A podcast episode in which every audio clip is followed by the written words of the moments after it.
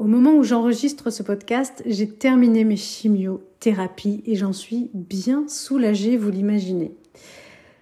À chaque fois que quelqu'un termine sa chimio, euh, je vois des personnes qui font des cadeaux à l'hôpital de jour au personnel, parfois du chocolat, parfois des gâteaux, parfois d'autres choses.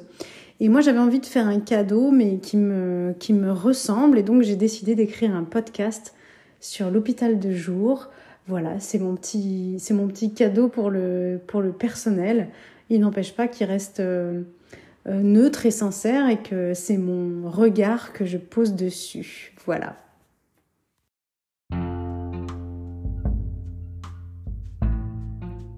L'hôpital de jour, c'est le cœur de la chimiothérapie et de l'immunothérapie. C'est là qu'en tant que patient, on vient faire nos cures entre 8h et 19h, bâtiment 3, deuxième étage.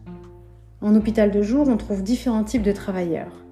De ce que j'ai pu observer, on y voit des secrétaires, les premières à nous recevoir et à faire nos entrées, les internes assistants et oncologues qui vous prennent en consultation pour donner le feu vert à la chimio par exemple, les infirmières qui s'occupent de nous pendant toute la durée des traitements, le personnel d'entretien qui lave, nettoie et remet en ordre les boxes dans lesquelles nous nous installons, patient après patient, le personnel qui gère le linge, draps, serviettes, couvertures, et le personnel qui gère la restauration, que l'on rencontre si on a la chance d'être présent à midi à l'hôpital de jour.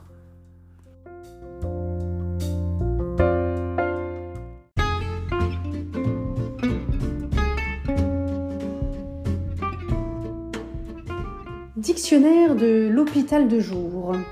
Quelques définitions personnelles.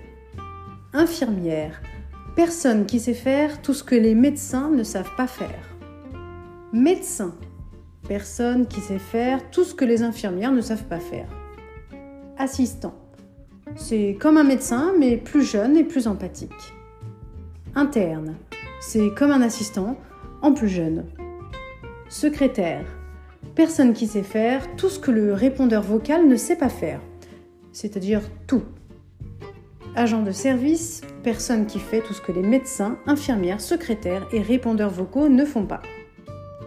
La méridienne, c'est le nom qu'on donne au fauteuil médical qui se trouve dans la boîte sans porte dans laquelle les patients sont installés. VSL, c'est le taxi remboursé par la Sécu qui t'emmène et te ramène à qui tu racontes toute ta life. Salle d'attente, lieu de toutes les angoisses, des questionnements en boucle, des échanges de bonnes perruques, des bonnes crèmes anti-crevasses. C'est là où le patient est le plus patient.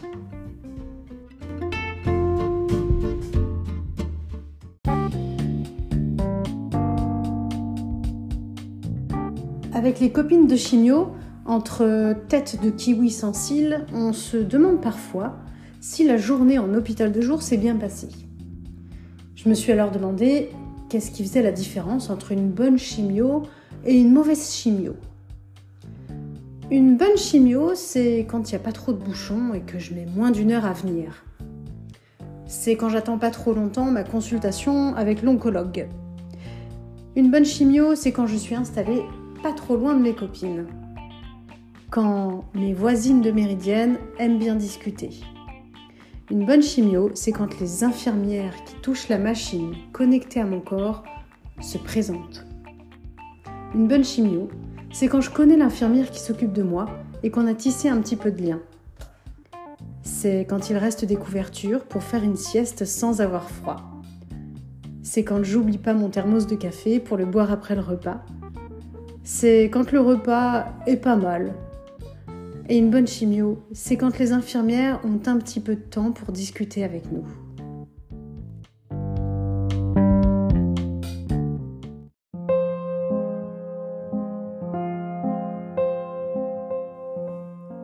Je me rends compte comme le rôle des infirmières, il est crucial en hôpital de jour. C'est elles qui nous accompagnent durant les traitements et c'est là la phase la plus anxiogène pour les patients. Elles, elles courent dans tous les sens, au gré des machines, qui sonnent ici et là.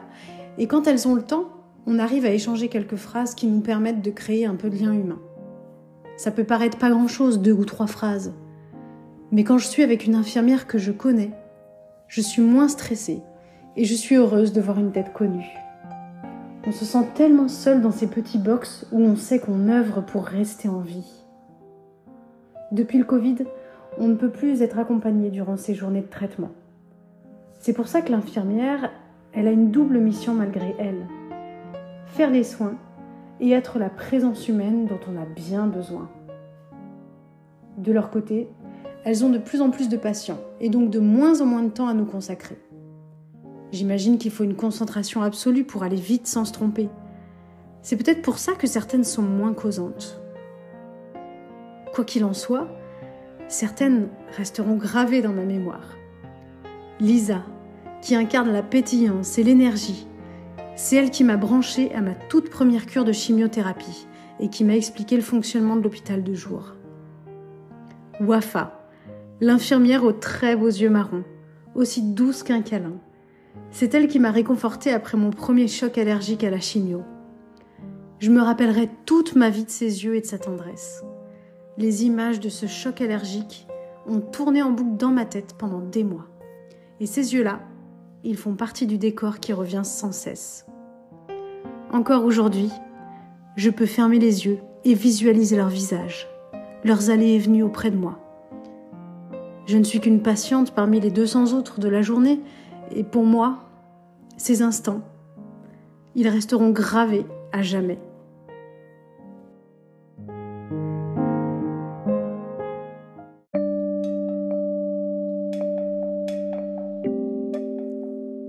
Je les ai vus, les blouses blanches en basket, courir toute la journée, courir d'un bip à l'autre, tenter de rester concentré, le tout en se faisant parfois même insulter par des patientes euh, exigeantes, courir sans cesse et devoir allier l'humain et la technique. L'alliance des deux, ça marche quand on n'est pas débordé. Mais aujourd'hui, quand je pense à l'hôpital public tel qu'il est, j'ai peur, vraiment peur de ce que ça va devenir.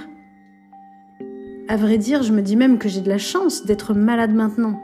J'espère juste que je n'aurai pas à être soignée dans dix ans dans un système hospitalier qui sera encore dégradé. Ici, je parle surtout de l'hôpital public, puisque le centre Léon Bérard, lui, c'est un établissement privé à but non lucratif. Il me semble un petit peu épargné. Malgré tout, le problème reste le même partout. Il y a de plus en plus de malades et de moins en moins de soignants. J'ai envie de croire qu'on va vraiment se pencher sur le sujet pour de vrai, histoire qu'on finisse pas comme dans Breaking Bad, à vendre de la drogue pour pouvoir se payer des chimios. Pour finir, à tout l'hôpital de jour, dont une partie m'écoute, je le sais maintenant, je vous dis merci. Merci pour votre dévouement pour ce métier. On se revoit toutes les trois semaines pour mon immunothérapie. Alors s'il y a moyen, je veux bien être à côté de mes copines.